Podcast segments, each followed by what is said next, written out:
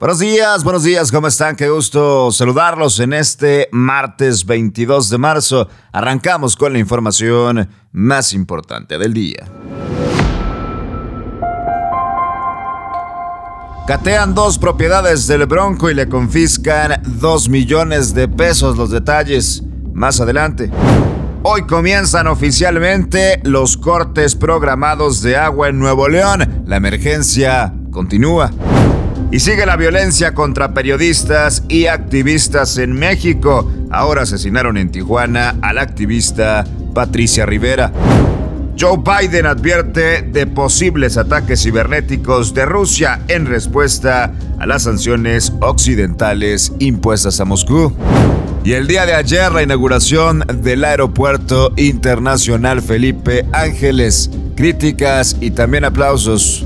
Dividido el tema del nuevo aeropuerto. Comenzamos. Qué gusto saludarte en este martes, martes que parece lunes por el puente que muchos aprovecharon también para descansar, para poner sus cosas en orden, para también darse un descanso en esto eh, que viene ya en marzo, el eh, tercer mes del año y con mucha información, por supuesto, para arrancar esta semana. La Fiscalía General de Justicia de Nuevo León sigue el caso del Bronco, por supuesto. Cateó este fin de semana dos propiedades del exgobernador Jaime Rodríguez Calderón, quien hay que recordar aún se encuentra recluido, pese a los pronósticos y los deseos de muchos, en el penal número 2 del municipio de Apodaca desde hace ya casi una semana. La Fiscalía informó en un comunicado que en un domicilio ubicado en el municipio de Galeana fueron confiscados 2 millones 100 mil pesos en efectivo dos cajas fuertes sin conocimiento de su contenido, aunque ayer se daba a conocer que entre las dos pareciera de risa, pero es la verdad, entre las dos había 4.500 pesos, un rifle 30 por 30 y un revólver 357 Magnum. La fiscalía indicó que este segundo cateo en el ejido de Pablillo se realizó derivado de una denuncia que presentó la Unidad de Inteligencia Financiera Estatal y que el inmueble se encuentra asegurado para continuar con la investigación contra el Bronco. Hay que mencionar que los cateos parecen no estar relacionados con la denuncia por la cual el exmandatario se encuentra detenido. Es el delito que se le imputa en el uso de recursos con procedencia ilícita en la campaña presidencial del 2018. Y pongamos atención en esto, uso de recursos con procedencia ilícita, porque el debate de si es o no una cortina de humo, si va a durar mucho tiempo no Jaime Rodríguez Calderón en la cárcel, ese debate es estéril, no, no se trata de estar en contra o no de un personaje, en este caso el Bronco, en cualquier otro caso Samuel, sino de seguir el rumbo y la ruta de la justicia. Se le acusa de uso de procedencia ilícita en los recursos de su campaña presidencial. Por su parte, la defensa del Bronco aseguró que hoy será un día crucial para definir el futuro del exgobernador. Hablo del abogado Gabriel García, que informó que es un día definitivo, ya que el juez federal va a definir si es competente o no para llevar este caso. Litigante explicó que mañana solo se va a analizar la acusación sobre el delito de uso de dinero ilícito en la campaña presidencial y sobre los cateos realizados el fin de semana por la Fiscalía General de Justicia en los inmuebles del exmandatario en los que se encontraron las cantidades ya señaladas. García señaló que el equipo de la defensa legal analizará si hubo irregularidades y en caso de ser así van a presentar una impugnación. Sigue el bronco en la cárcel, aunque muchos no lo pronosticaban. Y en información muy importante, la que pasa a partir del día de hoy en Nuevo León, Agua y Drenaje de Monterrey admitió que está teniendo problemas en el suministro en diversos sectores de los municipios de Escobedo, García, Apodaca y algunas zonas de Monterrey. Esto por un alto consumo, porque usuarios están guardando el vital líquido. Cabe mencionar que durante el fin de semana y desde la semana pasada, varios usuarios han reportado vía redes sociales fallas en el suministro, por lo que la paraestatal reconoció que esto se debe al alto consumo y se comprometió a regularizarlo durante el día. Hay que recordar, muy importante, que a partir de hoy entra en vigor el programa Agua para Todos, en cual consiste en bajar la presión en algunos sectores de la ciudad. Para más información, para información más detallada, le recomendamos ir a la página www.ahorratetoca.mx. Ahí puedes encontrar tu zona y poder prepararte de una mejor manera para este programa que busca disminuir el consumo del agua y enfrentar esta emergencia ante la sequía que vivimos en Nuevo León datos importantes, vas a tener agua seis de los siete días, solamente uno vas a tener el agua a la menor presión posible, pero ese día que vas a tener la menor presión podrás de 5 a 9 de la mañana prepararte y abastecerte para realizar tus actividades diarias. Ahora nos toca a todos a cuidar el agua.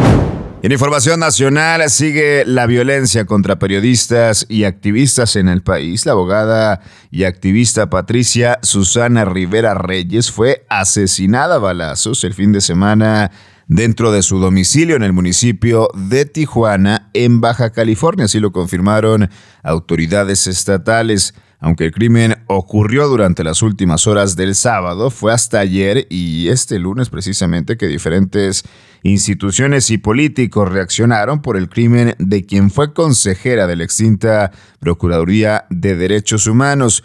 De acuerdo a reportes policíacos, Rivera Reyes fue atacada por al menos tres sujetos que ingresaron a su domicilio para dispararle a ella y al maestro universitario en la colonia Terrazas de la Presa. La gobernadora morenista Marina del Pilar Ávila afirmó que ya se están investigando los motivos del asesinato. La violencia lamentablemente continúa. En información internacional, el presidente de Estados Unidos, Joe Biden, pidió hoy a las empresas originarias de su país que se protejan, eso ante posibles ataques informáticos llevados a cabo por Rusia en respuesta a sanciones occidentales impuestas a Moscú por su ofensiva en Ucrania, la cual está a días de cumplir ya un mes, sobre todo las sanciones económicas. Biden nuevamente vuelve a enviar un mensaje contra Rusia en medio de tonos que se han intensificado tanto en Washington como en Moscú. Es otra de las acciones bélicas que se han desarrollado en el territorio ucraniano. Según la Casa Blanca, los ataques pueden ir dirigidos contra infraestructuras esenciales, muchas de ellas en manos del sector privado. Pide Biden a las empresas de Estados Unidos que se cuiden de los ataques cibernéticos de Rusia. Y el día de ayer fue inaugurado el Aeropuerto Internacional Felipe Ángeles. Ha dejado muchas eh, dudas al respecto. También personas que aplauden el tiempo récord en el que fue construido y cumplió al final de cuentas su palabra el presidente de México, Andrés Manuel López Obrador. Pero cosas muy particulares y datos muy específicos los que quiero tocar antes de acabar el noticiero. Por ejemplo, que el arquitecto del aeropuerto dice que no reconoce muchas cosas del proyecto. Hablo de Francisco Francisco González, el creador del plan maestro de la obra en la base militar de Santa Lucía, se desmarca en un video eh, de la obra inaugurada este lunes por el presidente López Obrador, el artífice del proyecto más importante hasta ahora del sexenio del presidente, ha dicho que esa no es su obra, horas después de que se anunciara el banderazo de salida en este aeropuerto Felipe Ángeles dice con cosas muy específicas, no reconozco muchas de las cosas que están sucediendo en el proyecto, no las veo alineadas con la visión original. Y otros temas, digo, este por supuesto muy importante, pero otro que ha causado también un tema de reflexión son las críticas. La oposición ha criticado, por supuesto, porque parece ser que ese es el trabajo único de la oposición, criticar lo que ha hecho el presidente López Obrador con este aeropuerto, pero la crítica ha sido clasista, ha sido hablando de si venden o no ayudas, si hay venta de mercancías en el piso, si las pantallas tienen eh, pues eh, ubicados los vuelos de salida y los vuelos de llegada eh, vía Excel y demás situaciones que están exhibiendo y por supuesto le validan el mensaje al presidente de que la oposición es clasista, eh, discrimina de manera constante y está enfocada solamente en los privilegios que se ha dejado en sexenios anteriores. Puedes estar de acuerdo o no con el presidente Andrés Manuel López Obrador, puedes estar de acuerdo o no con la obra de este aeropuerto internacional Felipe Ángeles, pero la crítica de ayer de verdad sobrepasa toda cuestión y lamentablemente cae otra vez en el clasismo, lo cual a la larga le termina validando el mensaje a López Obrador. Y no nos olvidemos, viene el 10 de abril la consulta de revocación de mandato y créanme, los ojos del presidente ya están en el 2024. Hasta aquí la información más importante del día. Esto es contraportada por Altavoz MX. Todos los días, desde muy tempranito, te tenemos la información más relevante del día. Danos 10 minutos y llega bien informado cualquiera que sea tu destino. Yo soy César Ulloa, arroba César Ulloa G. Nos escuchamos mañana con más información. Buen día.